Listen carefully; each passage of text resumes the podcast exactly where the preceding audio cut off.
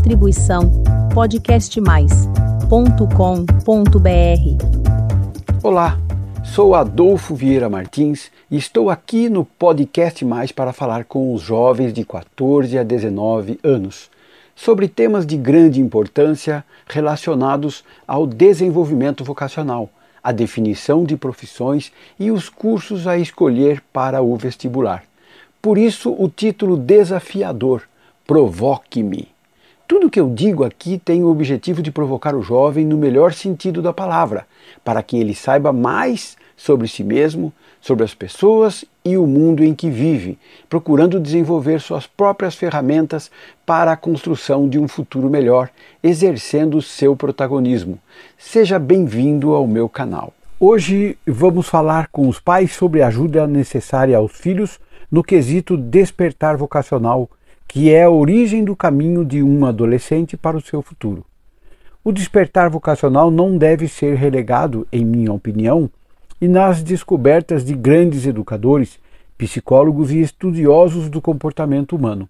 Eles provam que após os 14 anos já é chegada a hora dos jovens iniciarem seus caminhos de autoconhecimento e os exercícios do despertar vocacional.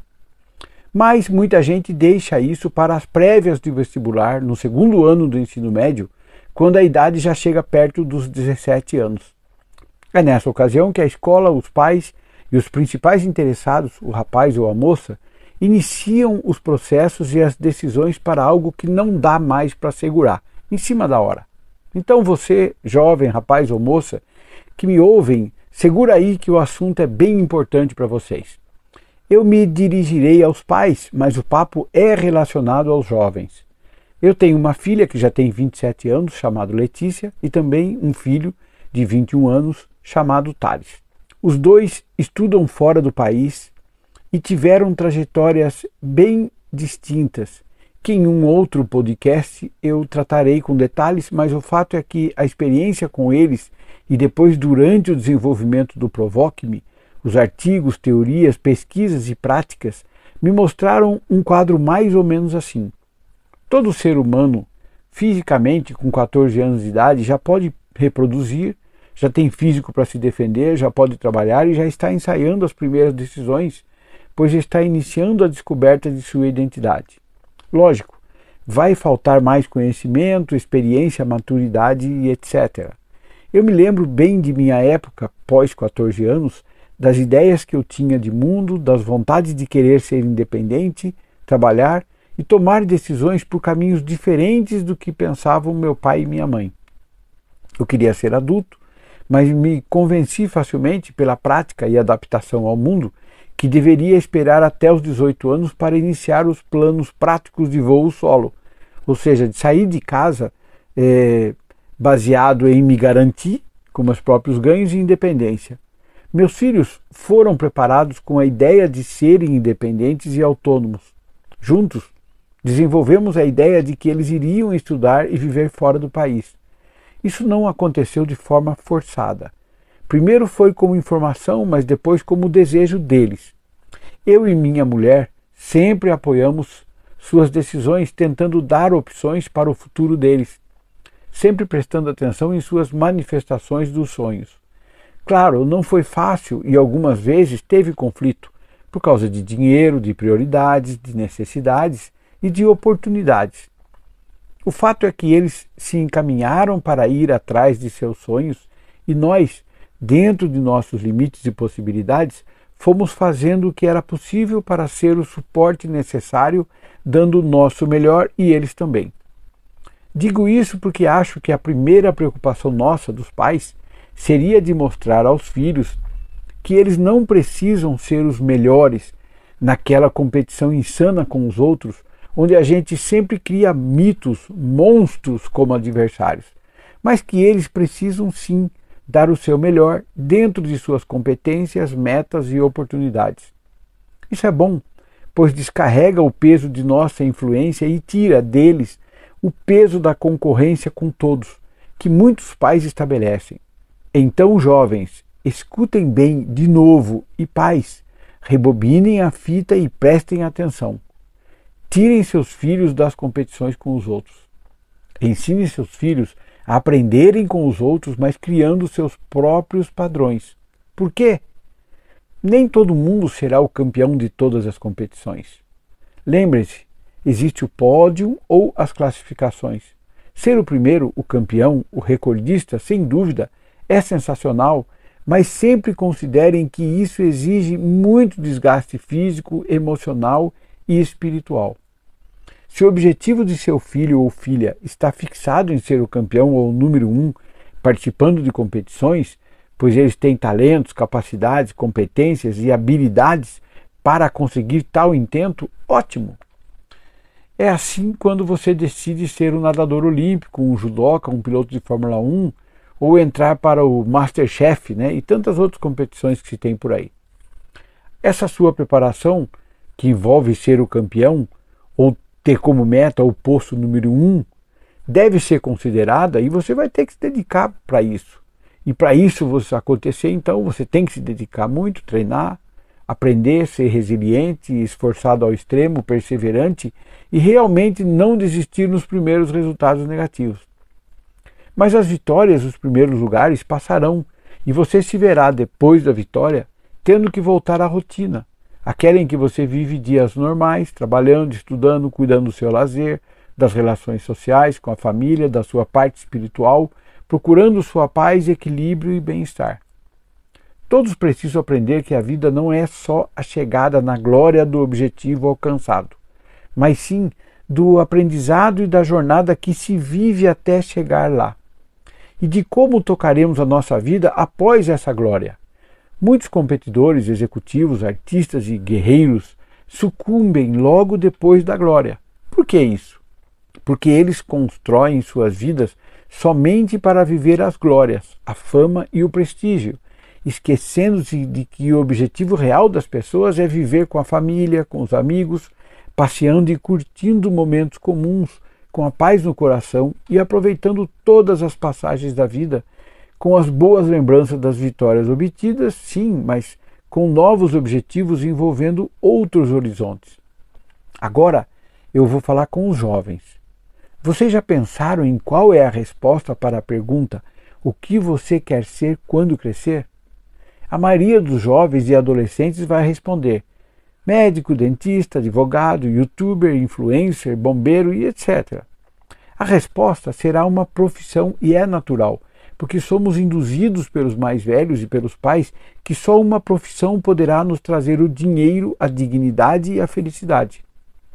A resposta certa deveria ser: quando eu crescer, quero ser uma pessoa motivada pela vida, com o propósito de trabalhar com algo que ajude as pessoas, procurando a felicidade, tendo ao lado uma companheira ou um companheiro que goste de mim, que partilhe de meus valores, de minha ética, respeito e que não dependa de ninguém para ser o que quiser, de forma digna e alegre, com muita saúde e aproveitando cada momento de vida para agradecer.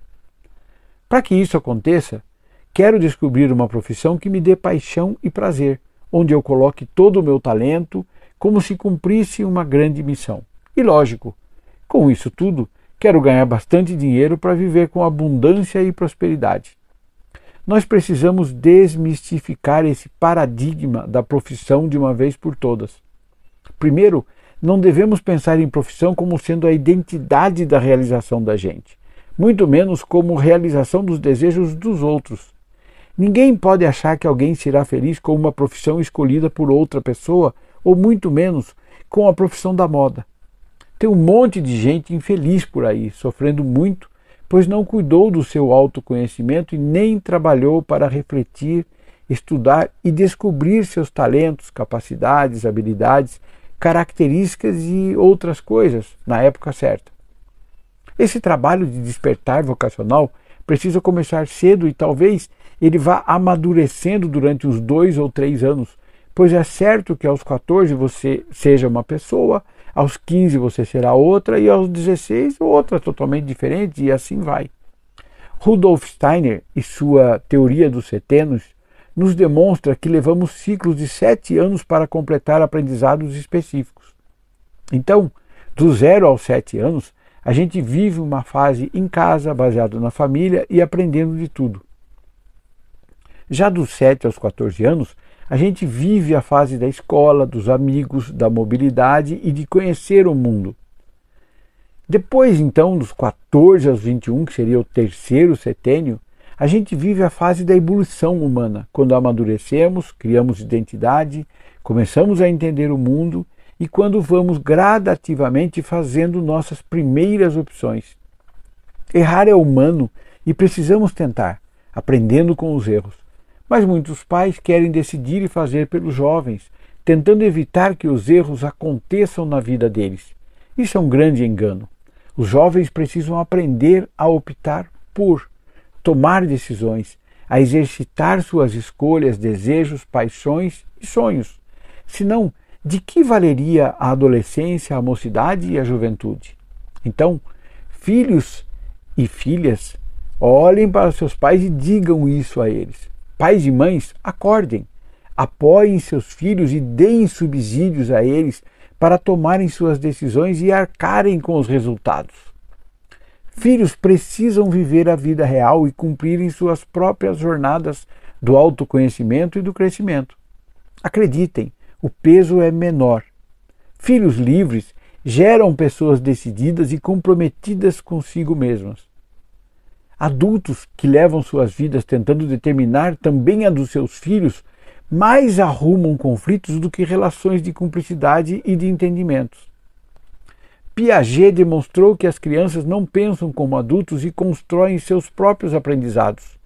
Isso é um sinal amarelo para os pais que entram em conflitos com os filhos ou tentam seguidamente impor suas regras e opiniões formadas. Vygotsky um psicólogo que estudou o processo de aprendizado, discordando um pouco de Piaget, acrescentava que os seres humanos se formam em contato com a sociedade. Na ausência do outro, o homem não se constrói homem. Hoje ele deveria dizer que, na ausência do outro, o ser humano não se torna humano.